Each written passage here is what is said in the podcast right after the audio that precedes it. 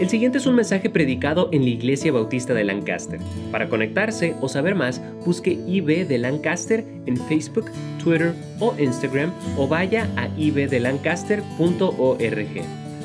Esta mañana hablamos del tema cambiado, cómo es que Cristo es la diferencia de una vida cambiada, de una persona que puede hacer algo malo y después hacer algo bueno, pues Cristo es la diferencia, Cristo nos cambia. Ahora queremos hablar un poco más de ese tema. ¿Qué significa? Me encanta el versículo 11 de Efesios 2, dice, por tanto, queriendo decir que es el mismo, el mismo tema, está hablando de la misma cosa. Dice, porque ya somos cambiados, tenemos que hacer algo más, tenemos que ser diferentes. Y queremos ahora leer del versículo 11 al versículo 22 para así acabar el mensaje de esta noche. ¿Le puedo invitar a ponerse en pie, por favor? Vamos a leer desde el versículo 11 hasta el 22. Dice la palabra de Dios. Por tanto, acordaos de que en otro tiempo vosotros los gentiles, en cuanto a la carne, erais llamados incircuncisión por la llamada circuncisión hecha con mano en la carne.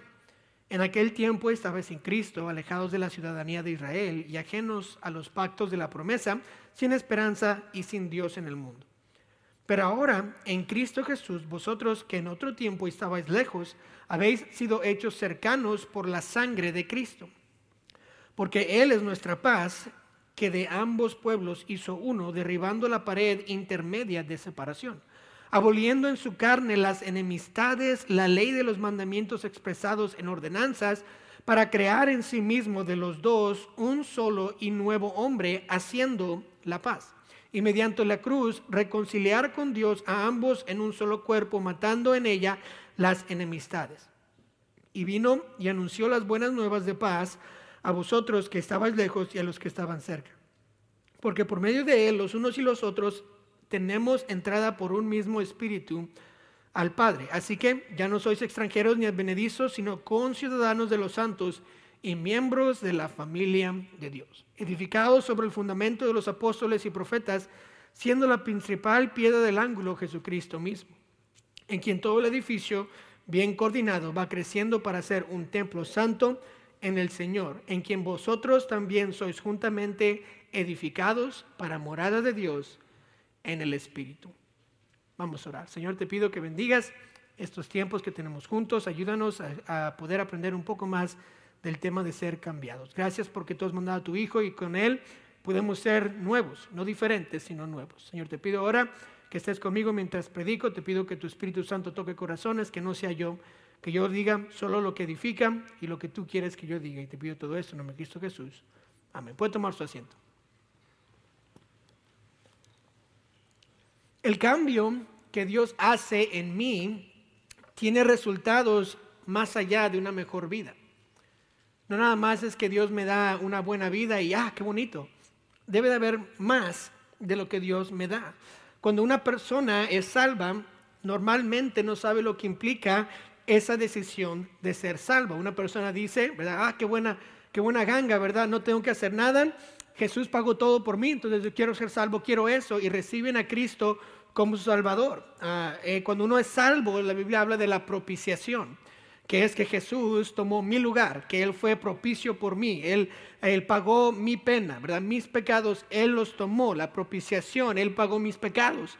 Él no solo este, este, me compró de regreso, sino pagó lo que yo debía haber pagado. Él me justificó. También la justificación es cuando nos hace completamente limpios, nos, ah, nos da ropas blancas. Nos dice, ya no has pecado. La justificación para Dios es decir, ya ni siquiera me acuerdo de los pecados que habías cometido antes. Está justificado. La Biblia también dice, cuando somos salvos, nacemos de nuevo, queriendo decir que ya no somos iguales. Eh, eh, en Juan 3 dice, es necesario nacer de nuevo, ya eh, un espíritu nuevo está en nosotros. Como vimos esta mañana, estamos de muertos a vida, tenemos esa vida con el Señor. Vimos la semana pasada que tenemos el sello del Espíritu Santo, que Él nos, nos mantiene, nos da un depósito que es el Espíritu Santo para que cuando vayamos al cielo podamos tener entrada en Él. Nos da su poder a través del Espíritu Santo cuando somos salvos. El poder de Cristo está en mí, ya que recibo a Cristo en mi corazón. Y ahora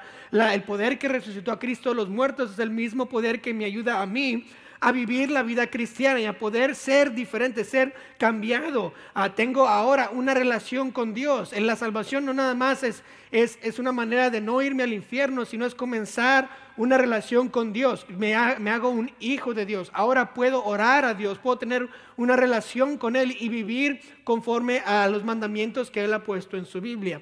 La persona normalmente, normalmente piensa esto. Necesito recibir a Cristo. Y lo hace, pero poco a poco comienza a saber lo que significa recibir a Cristo. No tengo que entender completamente lo que va a pasar en mi vida para recibir a Cristo.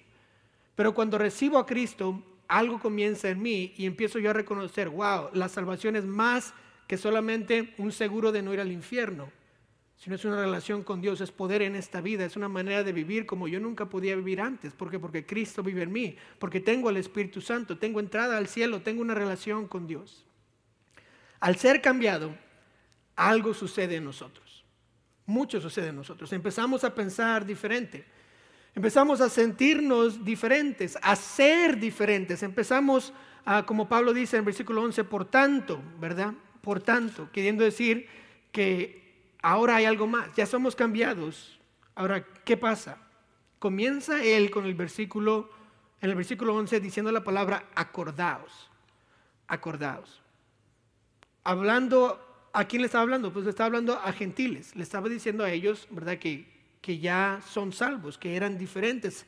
Les recuerda de lo que era el pasado. Si usted lee otra vez los versículos, va a ver cómo es que está hablándole a gentiles, a personas que no eran judíos ah, usted y yo somos gentiles, no tenemos raíces judías. Y en la, en la Biblia había dos tipos de gente, los judíos y los gentiles. Los que no eran judíos eran gentiles. Entonces está diciendo aquí los, los de Efesios, acuérdense.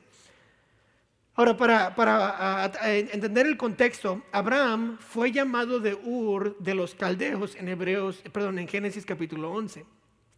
A Abraham se le dio una promesa que él iba a ser el padre de la fe, el padre del pueblo de Dios. Y él, dice la Biblia, que le creyó a Dios y le fue contado como justicia, queriendo decir que él ah, básicamente puso su fe en el Señor y aunque no podía ver el fin de la promesa de Dios, confió o al menos creyó lo que Dios dijo y actuó de eso, empezó a irse como Dios le había mandado. Años después, Dios le manda a demostrar el pacto que hicieron con la ah, circuncisión. Abraham y Dios tuvieron un pacto y Dios le dice, ahora circuncídate a ti y tus hijos y este va a ser la señal de que son mi pueblo, la circuncisión.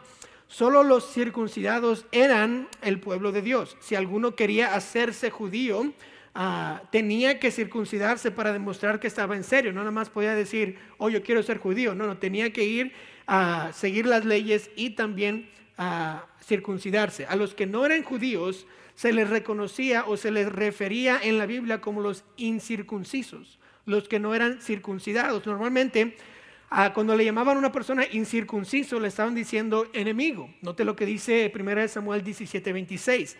Entonces habló Dios a los que estaban junto a él, perdón, David a los que estaban junto a él, diciendo, ¿qué harán al hombre que venciere a este filisteo y quitare el oprobio de Israel? Porque, ¿quién es este filisteo incircunciso para que provoque los escuadrones del Dios viviente? Notó, David le llama a, Goliat, un filisteo incircunciso, hablando de que era un enemigo, alguien que estaba en contra de las filosofías de Dios. No era parte del pueblo de Dios, estaba en contra de Dios este Goliat. Pero Dios siempre ha querido que todos le conozcan, siempre ha querido que su pueblo sea distinguido, que sea diferente.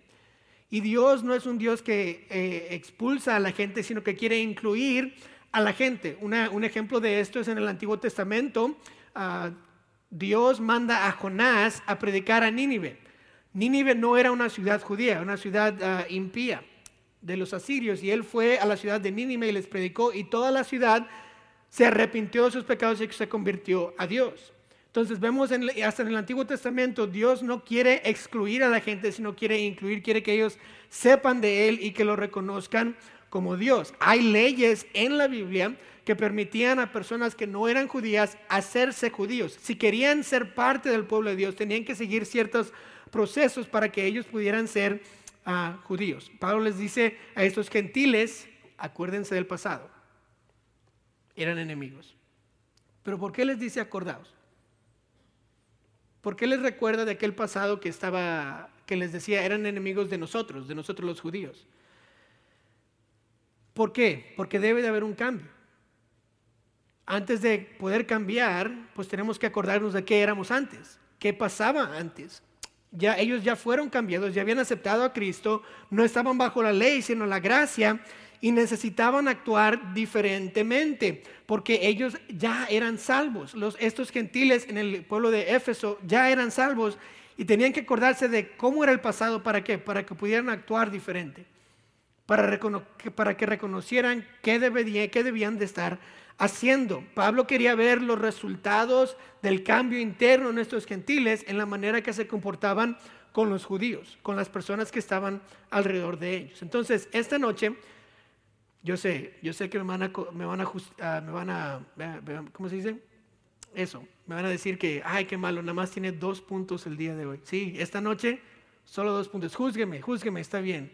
Dos puntos nada más, dos cosas, dos resultados de ser cambiados. Pablo dice, vean estos dos resultados de que ya, ya fueron cambiados, ya no son gentiles, ya somos un pueblo. Escuchen estos dos resultados. El primero es paz entre hermanos. El primer resultado de ser cambiado es paz entre hermanos. Nota el versículo 14. Porque Él, hablando de Cristo, es nuestra paz, que de ambos pueblos hizo uno, derribando la pared intermedia de separación, aboliendo en su carne las enemistades o, las cosas malas, ¿verdad? el problema que tenían, la ley de los mandamientos expresados en ordenanzas, para crear en sí mismo, en Cristo Jesús, de los dos un solo, un nuevo hombre haciendo la paz. Y mediante la cruz reconciliar con Dios a ambos en un solo cuerpo, matando en ellas las enemistades. Y vino y anunció las buenas nuevas de paz a vosotros que estabais lejos y a los que estaban cerca. Pablo les dice, ya están cambiados, ya no son dos pueblos, son uno. Dios quiere que tengan paz entre judíos y gentiles en la iglesia. Tiene que haber paz entre hermanos. El Dios de paz quiere que tengamos paz entre nosotros. Que nuestra convivio sea pacífico, que no haya problemas entre nosotros. Hay una cosa que debe superar cualquier pensamiento, cualquier sentimiento, cualquier prejuicio equivocado de nosotros, y eso es Cristo. Yo puedo ser racista desde antes de ser salvo, pero ya cuando soy salvo, no debo de. Cristo debe ser mi manera de pensar. Yo puedo sentir algo mal en contra de, un salvadoreño porque soy mexicano, pero ya que soy salvo, eso ya no debe de existir. Cuando fui a El Salvador mi primera vez, yo le estaba diciendo a todos, soy mexicano, soy mexicano, soy mexicano. Y hermano Rafael me dice, deja de decir eso porque aquí no les gustan los salvadoreños. Digo, a los mexicanos no les gusta aquí. Y dije, ah, bueno, perdón. Te van a matar, me está diciendo casi, casi, ¿verdad? pero ya somos salvos, eso no debe de importar, ¿verdad? tenemos ya esas divisiones ya se han derrumbado, tenemos que estar, tener paz entre nosotros.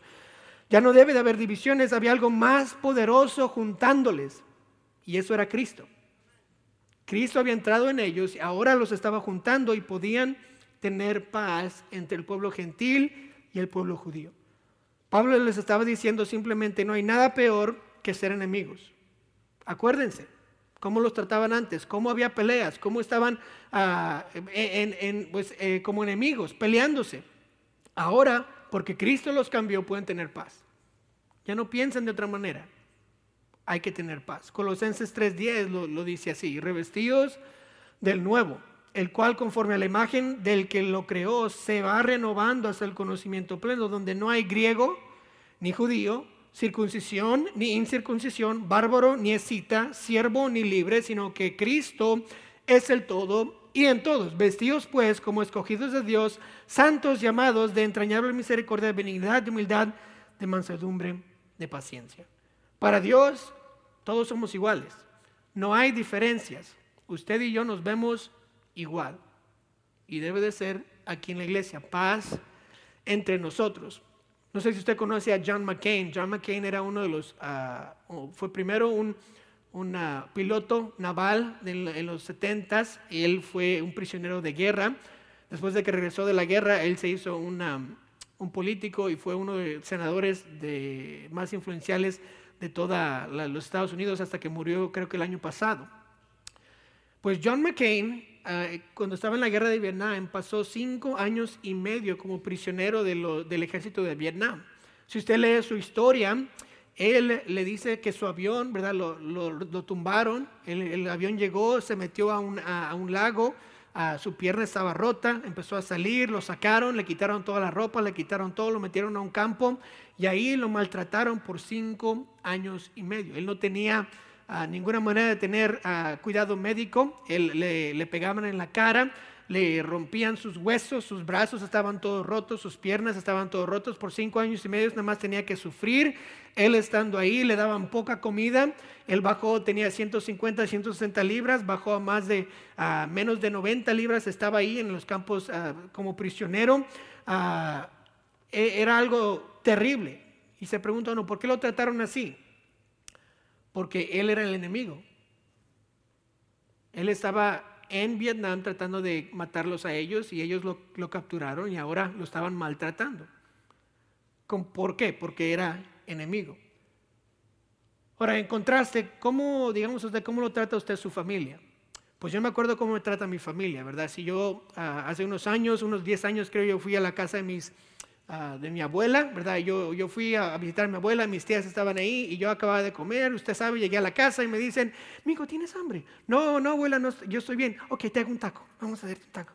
Ah, bueno, ok, y luego me hace un taco y lo, ¿quiere, ¿quiere sandía? ¿Quiere? No, abuela, estoy bien. Ok, te hago una sandía. Y ahí me da una sandía y me da la sandía, ¿verdad? ¿Dónde quieres dormirte? Vente para acá, déjame te. Vamos, vamos. No, no, no, no me des dinero, no estás loco, no, no, somos familia, no hagas eso. Y empiezan a tratarme de una manera diferente, ¿verdad? El año pasado mis abuelos maternos cumplieron 60 años de estar casados y fuimos mi familia y yo en noviembre a visitarlos y a tener una ceremonia para celebrar 60 años de matrimonio. Y estuvo muy bonita la ceremonia, empezamos a, la familia materna, mi familia materna fue también mi familia paterna, algunos de ellos pudieron ir. Después de la celebración nos fuimos todos a la casa de mi hermana. Y mi hermano no tiene una casa grande, pero este, ahí cumplimos todos. Éramos con unos 12, 13 que estábamos ahí. Unos primos, tíos, abuelos, a mis papás, yo, mis niñas, todos estábamos ahí disfrutando un buen tiempo. Y llegamos este, y hablamos, ¿verdad? Comimos, este, nos hablamos de que no sé qué cuando éramos niños. Y luego mi prima me dice, ¿verdad? Yo soy una cirujana maxilofacial y necesitas cambiarte la cara porque estás bien malo. Ah, gracias, prima, gusto en conocerte. Qué bueno, dame un beso, ¿verdad? Ella me dijo que estaba feo, pero bueno, está bien, le perdono. Pero ¿qué pasó? Estábamos conviviendo y, nos abrazamos, nos besamos, decimos, te quiero mucho, te quiero mucho, ha sido tanto tiempo sin verte. Ok, nos vemos, Dios te bendiga, oramos y nos retiramos.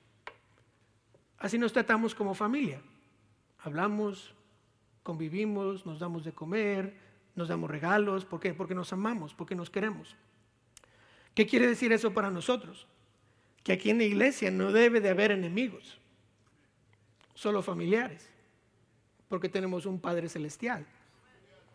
Todos nosotros debemos amarnos, debemos estar en paz con nosotros, con cada uno de nosotros. No podemos ah, decir, ¿verdad? Eh, o estar enojados con nadie en la congregación. ¿Por qué? Porque Él es mi hermano. Porque Cristo derribó las divisiones, porque Cristo quitó ah, el pecado de mi vida y ahora soy diferente, soy cambiado, soy nuevo. Debo de estar en comunión con mis hermanos, debo de tener paz yo y mi hermano debemos de hablarnos sin problemas. Debemos de ayudarnos sin problemas, debemos de cuidarnos. ¿Por qué? Porque Dios quiere que tengamos paz. Entonces,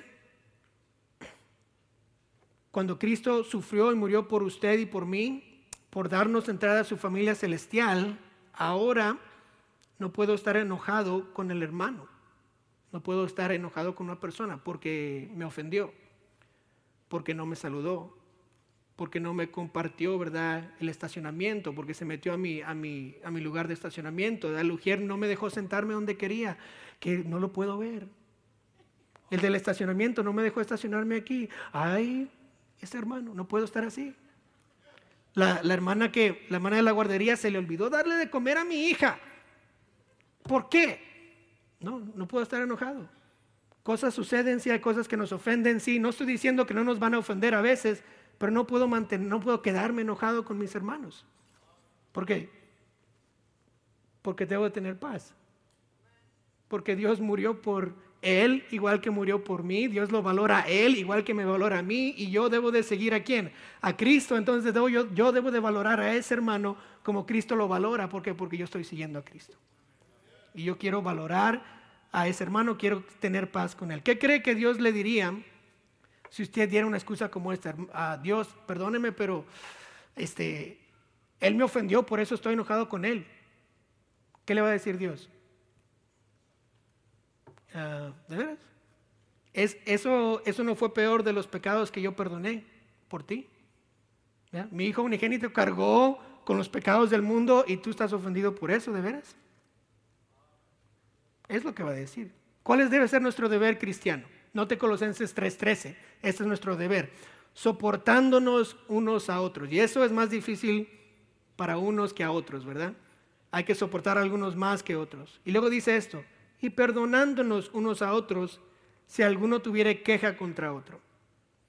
De la manera que, ¿qué? que Cristo os perdonó, así también ah, hacedlo vosotros. Y sobre todas estas cosas, vestidos de amor, del, que es el vínculo perfecto. Y note qué sucede cuando hacemos eso, versículo 15, y la que, la paz de Dios gobierne en vuestros corazones, a la que asimismo fuisteis llamados en un solo cuerpo y sed agradecidos. Cuando yo soporto a mi hermano, cuando yo lo perdono, cuando ah, alguien se queja en contra de mí y yo, le, yo lo perdono igual que Cristo me perdonó, ¿qué pasa? Tenemos paz. Podemos convivir. Podemos ser una congregación que se ama y que podemos continuar hacia adelante. Si, hay, si, hermanos, va a haber ofensas, si va a haber frustraciones, si va a haber momentos en que mi carne arde porque algo me hizo, porque alguien me hizo algo. Eso no lo estoy dudando. Va a haber momentos así y va a ser difícil, pero Dios quiere que nos perdonemos como Él nos perdonó. Entonces, cuando se le hace difícil, usted ver a ese hermano, se tiene que decir, pues, ¿qué le hice yo a Dios? ¿Qué pecado cometí contra Dios? Puedo perdonarlo a Él. Puedo perdonarlo a ella. Puedo decir, esa situación no importa. ¿Por qué? Porque Cristo perdonó a usted, Cristo me perdonó a mí y quiere que tengamos paz. Todos podemos perdonar. Somos, somos nuevos, hemos sido salvos. Todos podemos perdonar y así podemos mantener la paz. ¿Qué dirían, hermanos, los que no son cristianos si nos vieran enojados con otros hermanos? Gritándole al otro hermano, hablándole mal del otro. ¿Qué dirían? pues sería mal testimonio. No, dirían, ah, bueno, qué bonito lugar. Dirían, no, ¿para qué me meto aquí estos problemas? Tenemos que tener paz entre hermanos. ¿Por qué? ¿Qué, ¿Qué, sucede cuando tenemos paz entre nosotros? ¿Qué más quiere Dios que sepamos? ¿Cuál es el resultado de ser cambiados? Note el versículo 20, Él quiere que crezcamos juntos. Debemos de crecer juntos. Dice el versículo 20, edificados sobre el fundamento de los apóstoles y profetas, siendo la principal pie del ángulo Jesucristo mismo, en quien todo el edificio bien coordinado va creciendo para ser un templo santo en el Señor, en quien vosotros también sois juntamente edificados para morada de Dios en el Espíritu. Si no hay paz entre nosotros, no podemos crecer juntos. La iglesia no puede continuar, no puede avanzar. Note que el versículo 21 dice que que en quien todo el edificio, o sea, nosotros bien coordinado, que dice, va creciendo para ser un templo santo. Todos juntos vamos creciendo. Dios quiere que la iglesia sea un lugar santa y no puede haber santidad si estamos todos enojados unos con otros. Debe haber paz. ¿Por qué? Porque al fin de cuentas Dios quiere que, crezcamos, que nos parezcamos más como Él, que seamos más como Cristo. Pablo sigue hablando de que nosotros debemos de crecer juntos para que, ah, ¿por qué? Porque nosotros somos la iglesia. El edificio no es la iglesia, nosotros como cristianos somos la iglesia. Está usando la analogía de un edificio. Y ustedes que conocen construcción saben esto, que hay un fundamento, después paredes, después techo y todo lo demás.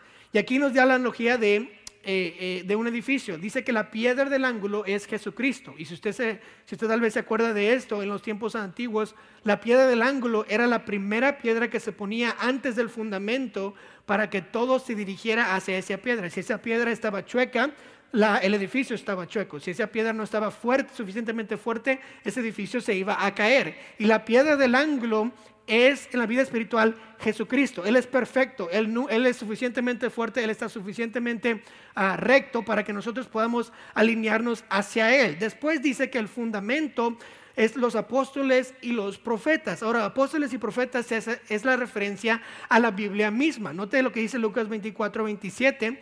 Dice, comenzando desde Moisés y siguiendo por todos los profetas, les declaraba en todas las escrituras lo que él decía. Jesús está en el camino a Emaús y les está diciendo, empezando desde que de Moisés, el Pentateuco, la ley de Moisés, Génesis, Éxodo, Levítico, Números, Deuteronomio y los profetas. Entonces, ¿qué sigue? Daniel, Isaías, Jeremías, uh, Miqueas, todos esos los profetas es una referencia al Antiguo Testamento. Y ahora dice los apóstoles también. ¿De qué está refiriéndose los apóstoles? Según Pedro 3.2 dice, para que tengáis memoria de las palabras que antes han sido dichas por los santos profetas, hablando de las escrituras y del mandamiento del Señor y Salvador dado por vuestros que apóstoles. Está hablando aquí, el Antiguo Testamento fue dado por los profetas, el Nuevo Testamento fue dado por los apóstoles, ambos son la, la, palabra de Dios, las escrituras sagradas, y ambos tienen que guiarles a ustedes. Entonces dice, dice Pablo, tenemos la piedra del ángulo que es Jesucristo, después el fundamento es la palabra de Dios. Entonces, ¿qué somos nosotros?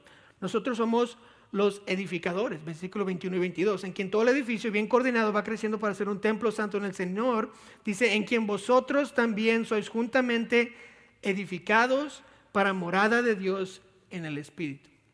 Nosotros edificamos el templo, somos las paredes, el framing, el techo, estamos edificando la iglesia de Dios. ¿Para qué? Note lo que dice al final, para que Dios more entre nosotros. Versículo 22. Sois juntamente edificados para qué? Para morada de Dios en el Espíritu. Juntos tenemos que crecer. ¿Para qué? Para que Dios esté entre nosotros. Si queremos que Dios sea parte de esta iglesia, tenemos que crecer juntos. Tenemos que estar en comunión unos con otros. Tenemos que paz entre nosotros. ¿Por qué? Porque Dios quiere morar entre nosotros. Usted dice, hermano, dice la Biblia que si dos o tres están reunidos en su nombre, ahí estoy en medio de, vosotros. Sí, tiene razón, pero hay lugares donde Dios no se encuentra. ¿Se acuerda de Apocalipsis 3:20? Había, había personas, ¿verdad? Reunidas en el nombre del Señor. Pero ¿qué dice Apocalipsis 3:20 hablando de la iglesia en la Odisea? He aquí, yo estoy a la puerta y llamo, y si alguno oye mi voz y abre la puerta, entraré él y cenaré con él y él conmigo. Jesús está hablando aquí a la iglesia de la Odisea y dice, sí, se están congregando en mi nombre, están haciendo buenas cosas, pero yo no estoy adentro. Yo no sé usted, pero yo no quiero tener a Dios mismo afuera de las puertas de la iglesia. Yo quiero que Él se sienta cómodo entrando aquí en la iglesia, morando entre nosotros. Y la única manera que podemos hacer eso es cuando tenemos paz entre nosotros y juntos crecemos. Juntos nos animamos. Juntos seguimos hacia delante. La iglesia que tenemos, hermanos, es, por, ah, es porque usted y yo estamos trabajando juntos. Haciendo un lugar que tiene la base Jesucristo y la Biblia para que Dios esté complacido con lo que se está haciendo aquí y pueda estar entre nosotros. Como nosotros nos tratamos, como nosotros crecemos juntos, como nosotros nos amamos, determina el tipo de iglesia que vamos a tener. El edificio no hace la iglesia, somos nosotros que hacemos la iglesia. En el 2001, mi familia se mudó a los Estados Unidos. Mi papá sintió el llamado a irse una vez más a estudiar, sacar su maestría para poder así ayudar a pastores en México a, ser líderes y poder hacer obras grandes. Él estaba frustrado porque todos los pastores eh, no estaban entrenados en México y estaban siempre eh, excusando, ¿verdad?, su, iglesia eh, y que no podían hacer nada y todo eso. dice, necesitan alguien que les enseñe yo y creo que Dios me está llamando a ayudarle a pastores. Entonces nos fuimos a los Estados Unidos y empezamos a, a, ir a una iglesia, ahí se llamaba, bueno, no les voy a decir, ¿verdad?, porque no quiero que la vean en internet, pero era una iglesia allá en Florida. Y la iglesia en Florida ah, estaba, estaba, bien, ¿verdad? Pero yo, no, yo tenía 14 años en ese tiempo y no conocía mucho acerca de, de la de lo que sucede a veces en unas iglesias. El pastor Rick Adams era el pastor en ese tiempo y si usted quiere verlo, ¿verdad? nunca lo va a encontrar porque ya murió el hermano, tenía 80 años creo que cuando este, estaba pastoreando la iglesia allá en esos tiempos. Y el hermano Rick Adams era nuestro pastor y, por dos años predicó y la iglesia estaba bien, ¿verdad? Ah, la, él, se jubiló y por un año estuvimos buscando otro pastor para que viniera y tomara la iglesia. Ah, vino un pastor joven, ¿verdad? 32 años y, para, jovenazo el cuate que vino, ya, ya se me está viniendo a la mente, ¿verdad? 32 años tenía el nuevo pastor que tenemos, que teníamos en esos tiempos y vino y, empezó a predicar y estaba haciendo un buen trabajo, estaba animado, trajo a, otra persona para que nos ayudara con la música y el evangelismo y estábamos este, haciendo pues una tremenda obra ahí en la iglesia, bien emocionados.